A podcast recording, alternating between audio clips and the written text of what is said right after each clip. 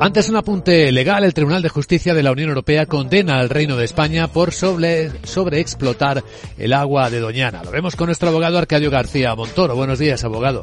Buenos días, Luis Vicente. ¿De qué hablamos?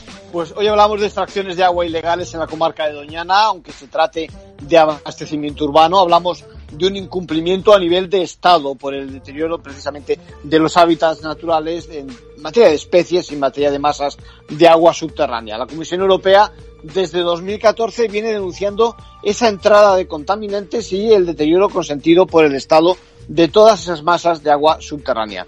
El resultado de la decisión ya lo intuíamos cuando hace más de seis meses la abogada general solicitó la condena a España por infringir la legislación medioambiental.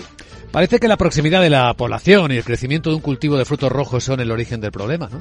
Sí, la actividad humana, el negocio de las fresas, que se riegan sin esperar esa recarga de agua subterránea, de modo que el nivel que va descendiendo desde hace muchos años. Negocio, por cierto, que lleva alimentando a Europa también muchos años y nadie dice nada. Bueno, y un plan hidrológico del Guadalquivir también deficiente.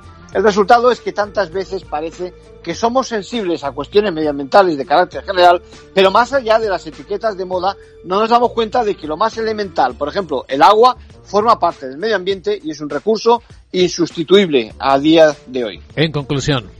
Pues ahora habrá que esperar a conocer las medidas que propone adoptar España y si cumple enseguida la sentencia. Si no, vendrán las multas, tanto por no adecuarse a las directivas como por incumplir esta resolución. En todo caso, igual es el momento de reflexionar y tomarse en serio esta parte del medio ambiente de una vez por todas. Gracias, abogado.